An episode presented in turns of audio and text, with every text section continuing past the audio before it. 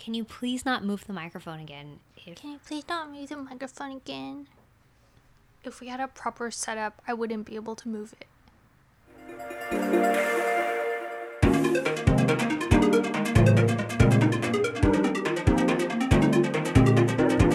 你正在收听《妹娃炒新闻》。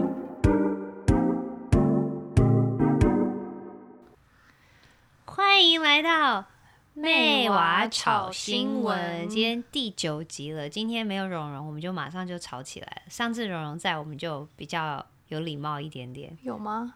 就我觉得有啊，就是至少不会让他觉得很尴尬。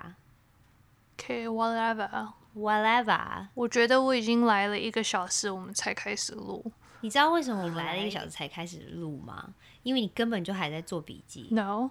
我是做 extra 笔记，oh? 让我讲得更顺。好，那表示你今天会讲的很顺，which also means 我会剪的很顺，我不会需要一直在那边剪，你在那边吃螺丝，or like，嗯，这个字我查一下哦。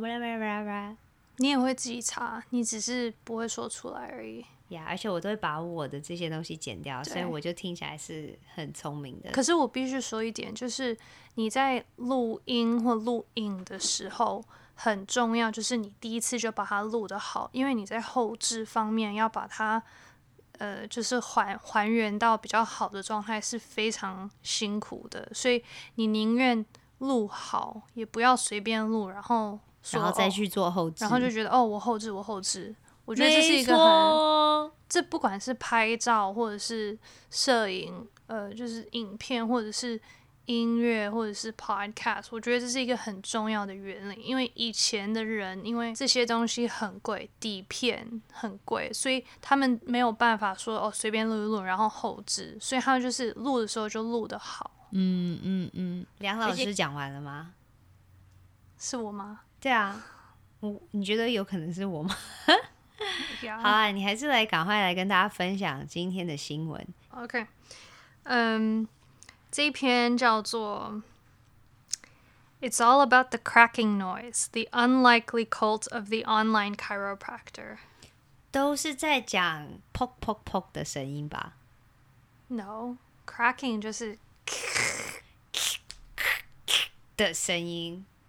然后你后面讲那句 “The Unlikely Cult of the Online Chiropractor”，不太可能会红起来的邪教。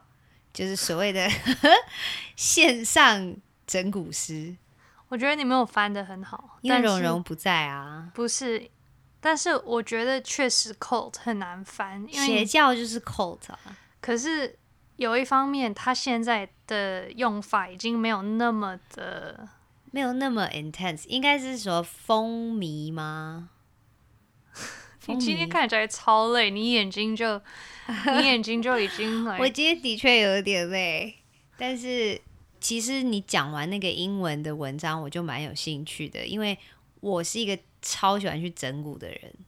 我知道，所以你这是在讲线上整蛊师。对，我觉得年纪到了，下背、腰啊什么的都开始痛，然后、欸、你才三十三岁，那你以后要怎么办？I don't know。我昨天去看中医，他说：“哦，你这个体质会很快衰弱，而且不是慢慢衰弱，是一下子就衰弱。”一瞬间。然后我就觉得，呃，like what am I supposed to say？谢谢，谢谢老师。所以我就有特别注意这一篇，因为因为最近身边很多人都有背的问题、脊椎的问题，然后。Basically，这篇就是在讲说，现在因为可能因为那个嗯，COVID，嗯，疫情，然后很多人都必须待在家里，嗯、所以就有很多人喜欢看这个 online chiropractor，、嗯，就是网络上看人家整骨，然后看人家整骨，对，然后就觉得很帅。当然不是看，不是看他们自己整，而是看他们怎么整，然后就听那个声音，然后就觉得很很疗愈。对，就是那种啪啪啪的声音。哦，我完全懂。真的吗？对啊。然后对于有一些人，他们觉得是有点惊，像看惊悚片。哦，我知道，就是那种感觉，他在看说，哦，等一下要转他的脖子，要转了，要转了，然后就看他会不会出事情，这样子吧。不是，可能就是有一些人可能。尤其在国外，就是去整骨的人其实比较少，因为在西医方面，他还是有争论说这真的是医学的一方面吗？还是是？就是到底有没有用啊？是不是正派的东西？是不是正派？然后有没有危险性？怎样怎样？所以其实很多人他们本身是没有真的去看过，然后可能只有听过，然后看看那个网络上看到人家就是可能有就是腰痛或怎样，然后整骨完好像就觉得轻松多了，可能他们自己也觉得哦，我有希望这样子吗？对啊，然后反正就是有一些医生，他们就是呃。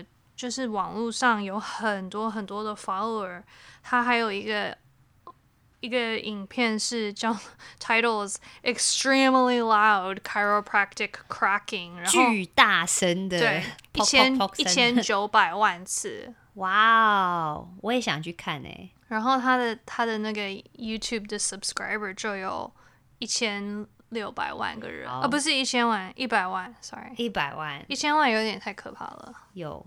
等下，我突然忘记上次那个我们学到的那个新词，什么？就是关于吃东西的那个啊，like S A M S R。哦，对，其实这这个文章里有讲到，有讲到 A S M R，因为他就觉得有一些人其实是喜欢这个 A S，他是因为有这个 A S M R 的特质，特质他就喜欢看。然后我还觉得有蛮蛮好笑的，因为这个。呃，整蛊师还特别去买那种很高规格的 Rode mic，然后来录，为了要让大家对，就是录出录出那个“表表表”的声音。如果大家好奇 ASMR 是什么意思，可以去听《炒新闻》的第八集，我们有解释的更详细一点。对，然后，然后这些整骨师就是在在疫情的时候，因为很多人就是待在家里啊，可能没有运动，或者是长期间坐着，就反而。背的问题更多，脊椎的问题更多，嗯、然后就突然就很多人就非常迷恋这个，但是就是 有一些人当然是还是觉得嗯有一点危险性，因为还是有一些 high profile 的 case，比如说像呃有一个可能是银行的经理，然后他就是去整蛊，然后就突然就。就就就立刻死亡，立刻死亡。对，那死因因为他的他的脊椎就被伤到，他就立刻死。就是转到说，我我不知道 spinal injury 可以这样子哎、欸，是因为脖靠近脖子吗？这是在英国。我说靠近脖子吗？他没有说啊。哦、然后然后还有一个就是一个一个模特儿。他在呃，就是在整蛊过程当中，整蛊完他就突然中风吗？哦，对对对，突然中风，然后就也立刻死亡。天哪！但是然后都是这一个人吗？不是不是，不是就是各各就是、就是一些其他的整蛊，因为很多整蛊师啊，因为其实他不是。他跟那个读医是不一样的。其实要当整骨师，它的过程没有没有像就是就医，可能要读八年之后，然后再去实习，然后他也要读，只是他那个系不一样，然后不是。那时间上有差别吗？你知道吗？Like how long does it take to become a chiropractor? Let me look at it. I don't think it takes this long. 答案是四年。如果要当一个整骨师。从开始读到可以在呃病患上面就是整骨，就是四年。嗯、那你如果要当一个，例如说在医院里面帮人家开刀，就关于背部的，就是脊椎的，脊椎十三年，十三年，那快差十年嘞。可是他们的理念是完全不一样，一个是不开刀，一个是开一个是用，但是但是医生都是要十几年了，因为他就是 undergrad 四年，然后 med school 四年，然后实习。I don't know，四年那五年。你呢？你觉得你对于整骨师的想法是什么？其实我不知道哎、欸，有时候我会去，但是那种就是叫你每 叫你每一个礼拜或每两个礼拜要持续去，然后说整骨可以就是将你的脸变形或怎样，那个我比较不相信。嗯，自己的经验啊。I see。然后我觉得这文章里有一点好笑的地方是，另外一个整蛊师也是在，就是网络上也有很多人在 follow 他的，他就说：“哦，我最喜欢，呃，就是整那个很年轻女性，因为她们她们的那个表表表最大声，因为她们不够脂肪去盖住那个声音。哦，好变态的 感觉，有一点变态。我之前去整蛊，我是还蛮多整蛊师跟我说，我的身体跟我的我我是很好瞧的，就是然后很多整骨师会觉得这样瞧起来很有成就感，就是虽然他可能你过没多久又跑回来，就是那种歪七扭八的，可是他就很好整。然后就会让他在当下觉得说，嗯，有瞧回来了这样子。嗯哼，对啦，我是觉得真的就是因为我肩颈本来就有很多问题，然后真的是如果去整一下，嗯、因为脖子本来就很容易跑掉那个那个 alignment，嗯，嗯嗯，真的会感觉轻一点。可是其实它真的没有办法维持，就是、所以这个是主要的问题，是你的筋。我是听说你的筋很硬，所以虽然你的骨头。那个位置是好瞧的，可是你的筋它就像一个很强的橡皮筋，它会慢慢又把你拉回你跑位的那个地方，因为那是你平常的一些，就是你生活的里面会有的姿势或什么的。那我觉得偶尔去瞧一瞧，的确是会有一个舒缓。然后我觉得我自己的经验啦，我觉得怎么去判断说这个整骨师厉不厉害，就是说他不应该是。例如说，左边跟右边都是转一样的，就是我们像我们会去一个整骨师，他会去看，然后他会量说，哎，第几节他觉得要把它松掉，然后他就只会开那那一节或那一两节，然后他在弄另外一边的时候，可能是完全不一样。他不是整个都，他不是只是把你全部掰一掰，然后 全部都啪啪啪啪啪，然后到最后你的关节跟你的所有的身体只会越来越松，所以这个是蛮蛮危险要去注意的。嗯。我觉得还是这种东西，就是你真的需真的很需要，就去看看，尝试看看。但是长期还是要靠自己运动，自己拉筋。而且自己平常没有在运动跟没有在拉筋的时候，例如说我们现在在录 podcast，然后我们两个都做的就很没有。我觉得你有在 try，就是你有做的蛮直的。可像我为了要对那个麦克风的位置，我就做的歪七扭八的。是因为我背痛，我今天刚好背痛。我我昨天刚好有去整，就是只有整那个那个脖子这边，然后可是他整完，然后我就觉得我的腰 超痛的。有可能呢、欸，因为有 时候就是因为我有也有另外一个整骨师跟我说过，就是有时候你的身体会自己去支撑你，就是他已经。找到了一个他可以平衡的方式，所以有时候反而他帮你开了某一个部位，他把那边原本是稳定的东西打破了，然后反而你另外一个地方就需要出力去把那个 stabilization 做出来，嗯、所以你可能就会有一些腰酸背痛。嗯、就是我也有遇过整骨师，他说你这边其实是跑掉了，可是他自己平衡了。那如果我现在帮你乔。你会更不舒服，那你要不要？我想要再次声明说，我们不是医生，我们没有医疗背景。哎、欸，对对，我们只是很喜欢整骨，然后常常去。对，只是只是聊聊，纯粹参考而已。好，那下下一篇好了，这篇没有很沮丧，这篇我喜欢。我就知道。好，那来一个比较重的，比较 heavy 的吗？Heavy，这个是别人寄给我的，我一开始没有没有注意到这篇。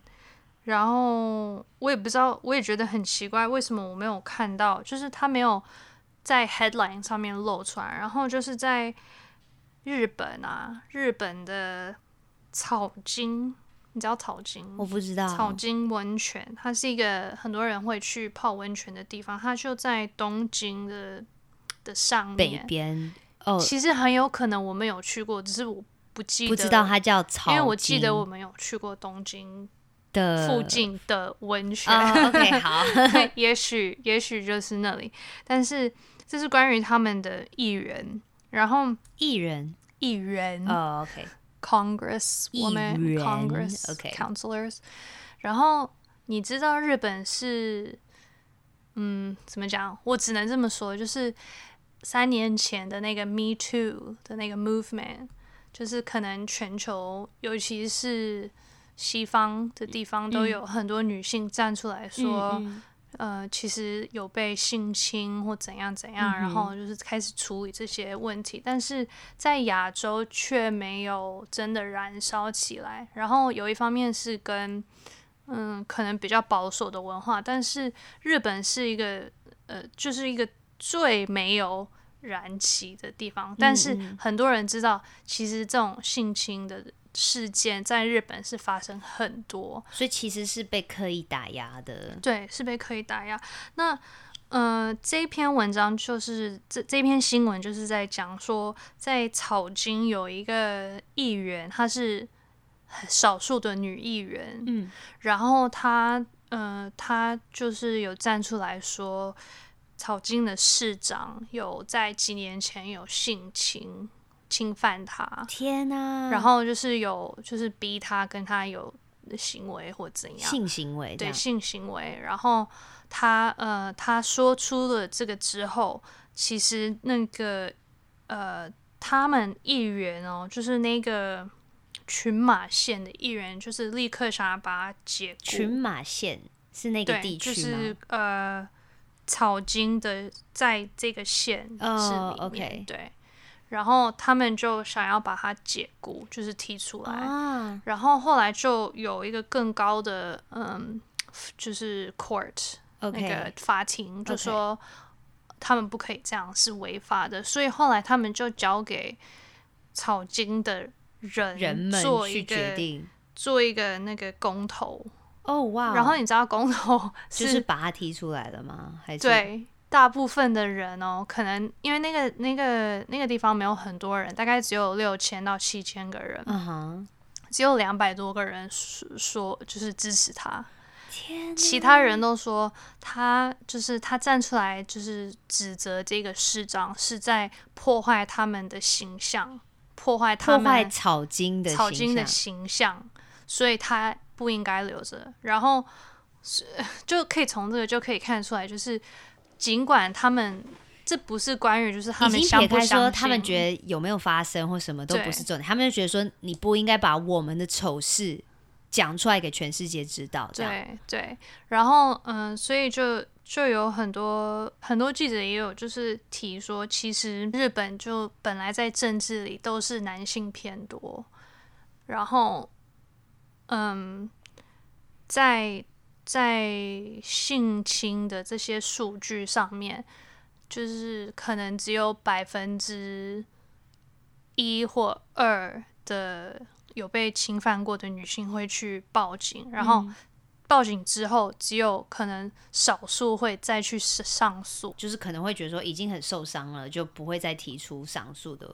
Well，日本也有一个很很大的 shame culture，嗯嗯，就是羞辱文化。对，台湾也有，嗯，就是很多亚洲的地方都有这种羞辱文化，所以他们会放在女性的身上。提出来之后，反而是一种哎。欸那你如果发生这件事情，应该是你做了什么去引诱这个人，或让这个人觉得他可以这样子做。我们之前其实也参加很多就是关于性侵的活动，然后也了解到就是我们住的这个地方对于这个是什么样的一个看法，然后其实会觉得真的蛮沮丧的，因为很多女生就是可能发生这件事情，然后已经觉得很自责，好不容易讲出来之后，她反而是变。责备的那，就是被责怪的那一方。对，然后有一些教授在研究，就是在日本的这个双性的一些 dynamics，就说因为日本它本身就很少会报道一些关于嗯，就是女性被侵犯或者是被伤害的这些新闻，然后有很多就是他们文化里的一些。概念就会使得女性无法发声，因为他们只要一发声出来，就有很多可能会被攻击。嗯、对，要让大众去攻击他们，其实是很容易的事情。所以现在这个女议员，嗯、她现在就是有在收集一些嗯 petition 哦，不是证据，就是 petition 怎么讲啊？Petition 就是呃收集那些签名啊，就是就是呃支持他的人，对，支持他的，然后他就觉得说哦，我们不应该被，就是他好像没有把性别放下，他就说不应该被就是嗯 power authority 给压抑。哦、OK，就是可能这个人比你有权威，有权威，有影响力，然后你不愿，就你不可以说出真相。嗯嗯嗯，对，因为我觉得性侵这些这个东西，其实它是它本来就是一个。没有太多证据的东西，嗯、就是除非你当场就你你当天或隔天你就去医院做报告或检查，嗯、但是在这种很很 traumatizing 的状况下，有时候你不会你不会想到说哦，我现在要马上去把这些证据都收集起来，你可能自己已经就一个很恐慌的状态，然后或者很麻木，对，就是、很麻木，然后你可能就想要忘记它，然后你可能是。过久了之后，你觉得不行，我一定我要阻止这些。真的很创伤的经验的人是没有办法马上反应过来说，我应该怎么做怎么做，大家才会相信我。对啊，你被人家攻击，然后你还有你还有头脑去想说我要怎么收收集资料、资资讯去怎样怎样，这个是我觉得这个女议员她愿意就是把她的故事跟大家分享是。非常勇敢，嗯，尤其是 for 日本这样子的一个文化的地方，希望这个东西会有更好的结果。所以是你刚刚说他在收集 petition，就是有可能可以被推翻吗？这个就是去推翻公投的决定。可是两六千多个人，然后两百多。支持他有点可怕，难欸，你不觉得吗？对啊，而且又不是什么乡巴佬的地方，是东京附近的地方。哇，这对，这的确蛮沮丧的。Yeah. On that note，我也看到一篇新闻，就是在伊朗，知道伊朗也是伊朗也是很封闭的一个地方嘛，哈，也是很压抑女性的一一个地方。嗯。然后我看到一个，我觉得有点扯，就是。一个年轻的女女生，她现在大概只有十九岁，然后她在 IG 上是很很红的，她等于是网红啦。哦、oh,，OK，她是网红。伊朗可以有网红什么的、哦？有啊，只要他们好像不露出全部头发就可以。Oh. 对，然后她因为她在她的她，反正她就是被送去监牢十年，因为他们因为她 PO 了一些。你知道有些人会 po 一些照片，可能他是 filter，就是哦，我现在是、嗯、有滤镜的，有滤镜，可是他用的滤镜好像是僵尸的滤镜，嗯嗯嗯，就是他看起来像僵尸，嗯嗯嗯，然后他 po 在他的 IG 上，这可能是几年前的事情。然后不晓得为什么，就是政府突然把这个老翻出来，然后就说哦，他因为他 PO 了这些，就是他是僵尸的照片，他就是危害他们的国家的形象，然后呃危害民众，然后要因此要把他打入监狱的十年。所以已经判下来了吗？已经判下来了，然后他现在有开始就是上诉，然后也有 petition，就是。今年他有，呃，他有要求可不可以被放出来，因为他说他有得到那个疫情 COVID nineteen，因为你知道伊朗的那个疫情没有控制的很好，哦、然后所以所以他是他已经被关好几年了吗？他好像被关了，呃，去年被关到现在，哦、然后他就 反正他们就说他有。嗯、um，blasphemy 就是对他的宗教有。那所以伊朗是一个所有的人都必须要相信同一个宗教信仰。对，没错。然后他说，就是他嗯，因为他这些照片跟他的 following 跟他的。PO 的 content 我是没有看他的，嗯，他的 IG，但他们觉得他好像是在带动一个对带动反宗教的一个心态，因为他们的宗教跟他们的政府其实有一点融，所以他一直说，如果你反宗教，你就是反国家，然后就把他因此觉得他是在造成暴动的一个可能性。可是其实僵尸跟反宗教有什么？可能是 death worship，就是你觉得说、oh.，OK，你是僵尸的话，那就是你崇拜死亡这个东西，mm -hmm. 或者说可能崇拜那种可能撒旦或什么什么之类的吧。可是我觉得好夸张哦，就是所以现在，而且他们现在把它就是形象塑造成哦，他是一个头脑有问题的人，他有他有很多 mental illness。那就算头脑很多问题，那不是应该关监狱，那应该是去看医生啊。那应该是去做治疗啊。我觉得他现在他的他的律师就是有这样子，不然就觉得至少可以把他救出来，这样子就说哦，他是有精神病。可是可是，如果你看美国。有有 po 这张照片的人超多，我觉得我们也都 po 过啊。就是可好，老实说，因为我还没有看过这个这个 IG 账号的内容。那现在还看得到吗？还是说已经被封锁，被伊朗政府要求要拿下来之类？我看一下，嗯，我觉得好像没有诶、欸，就是因为他的 IG 上就是有很多他自己的照片，就是自拍吗？自拍，然后。化妆跟有一些微整形的微整形的东西，然后嗯、呃，还有 Photoshop 就是 P 的，就是让它有看起来是是不不一样的样子。可是其实 Focus 没有在所谓的死亡的东西，对不对？它就是什么什么造型都有玩。嗯哼，对啊。但是这个真的很妙，就感觉好像政府只是抓到他一个把柄，然后他也他们也说哦，他用。不合法的方法去赚钱，因为因为好像我不晓得女性是不是可以，就是很光明正大的去赚钱，在那些那些国家里。我对伊朗没有那么了解，所以我甚至那时候不确定说，哦，伊朗也有在玩所谓 IG 的文化嘛，然后他们也有所谓的。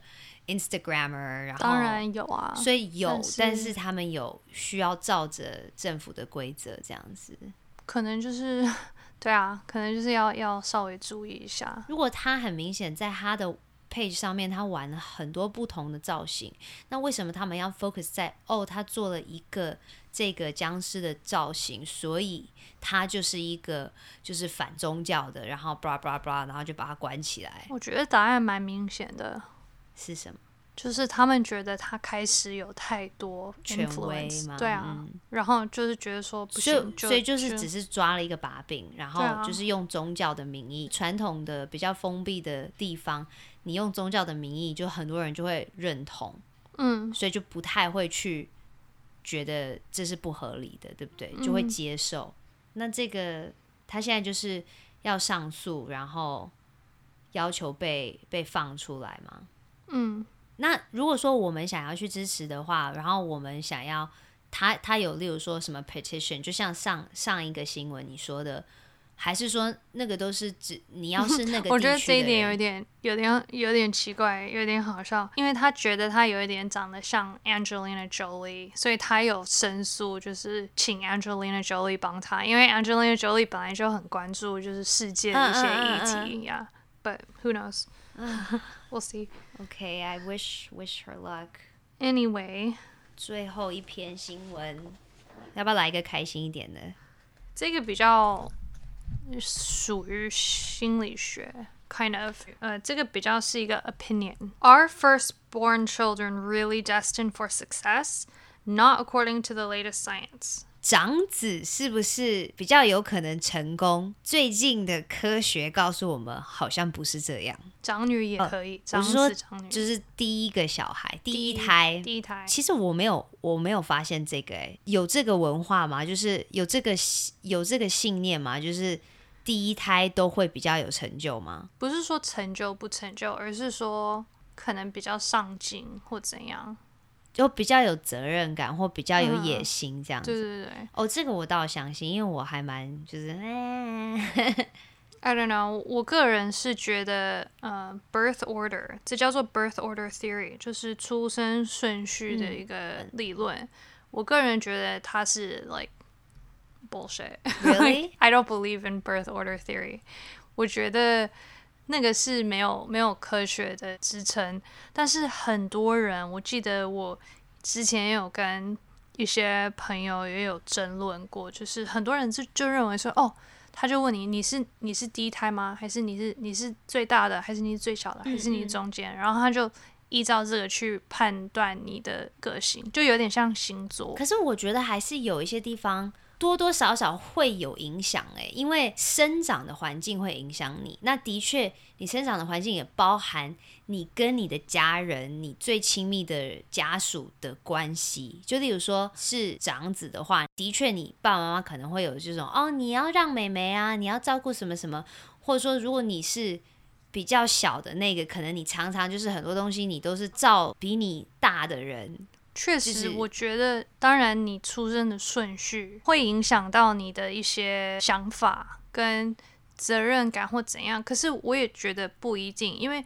每一个家庭的环境都不一样。比如说，假如说你是大的、小的，如果你们只有差一岁，像我们差一岁，真的有分那么多吗？还是说你差了十岁，你差了十二岁？嗯，嗯，或者是说？反正我觉得有太多太多的因素可以影响这些，所以光看你的出生的顺序是不完整的啦。我觉得你用星座比喻是很好，because 我觉得它是一个参考，就是哦，可能会有这样的倾向，但是你必须要更细的去了解说那些 detail 是什么，才有办法真的了解一个人。OK，我必须跟你说，星座没有任何的科学，没有任何的科学支持。我没有在说有没有科学根据啊，我只是说它是一个参考。我觉得它是一个娱乐。OK，这样也好了。好，你快点分享你的理论。嗯，不是我的理论，就是这一篇的作者在说，一九七零年代。有一些有一些 study 出来就就说哦，家中大的小孩他们很需要被看见，很需要需要爸妈的认可嘛？哦，对，需要大家的认可，所以他们就很上进，然后通常会当就是老板啊，或者是什么什么之类的，所以就有人有这种观念，因为可能以前看就心理学早期的时候就觉得哦，就是哦这个是有科学，所以这一定是真的或怎样，嗯嗯嗯，然后。其实，在二零一七年，瑞典也有做一个比较大型的研究，然后有发现一些，就是出生顺序。假如说你是大的，你有可能比较是那种上司的角色，嗯嗯嗯，在在事业里啦，嗯嗯。然后，如果你是小的，你可能就会去做一些风险比较高的职业，哦，或者是。嗯，像艺术职业啊，对，或者比较多位置，自己创业或怎样、哦、，OK，对，也有别的科学 study 就说，哦，如果你是 middle child，就是你是中间的，那个、嗯，你有百分之三十的几率比较会成为 CEO。但是如果你看比较大的调查，就是有一个调查是最近的，在休斯顿。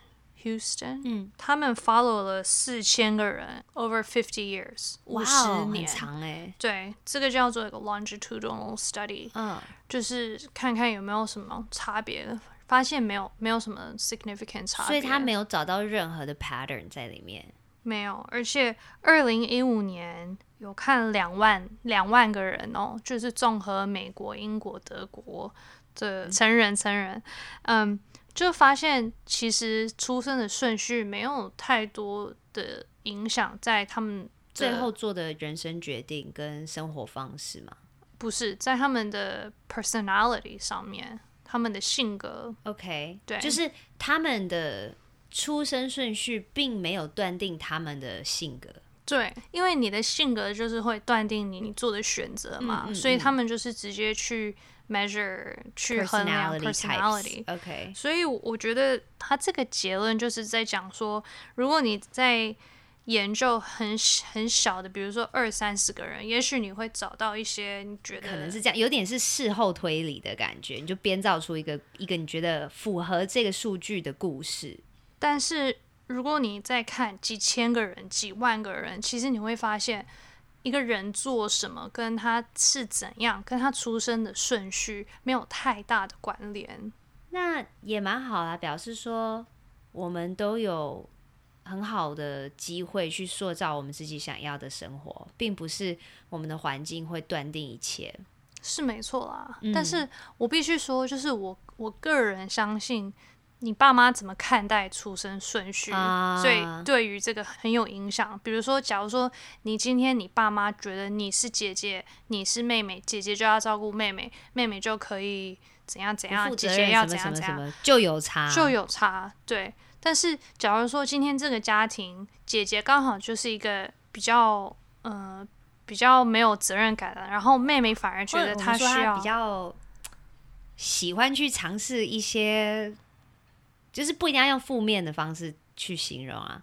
对，我的意思是说，也许他是一个喜欢去冒险的人。对，也有可能今天这个家庭里，妹妹就觉得她责任感很多，因为她，我就有见过啊，我有见过，就是有一些人，他觉得他的呃，他的姐姐或他的哥哥是好像很 crazy 或什么这样子，嗯、所以他就觉得我应该要来照顾爸爸妈妈，或我应该要有一些一定的成绩，让他们安心，所以我就扛起这个角色。对，所以我觉得角色分配它就跟你出生的顺序没有太大的关联，而是就是你你的环境。Anyway，我确实觉得，如果要分析我们两个，我我确实觉得你有比较不负责任的一些倾向。你觉得有必要讨论这个吗？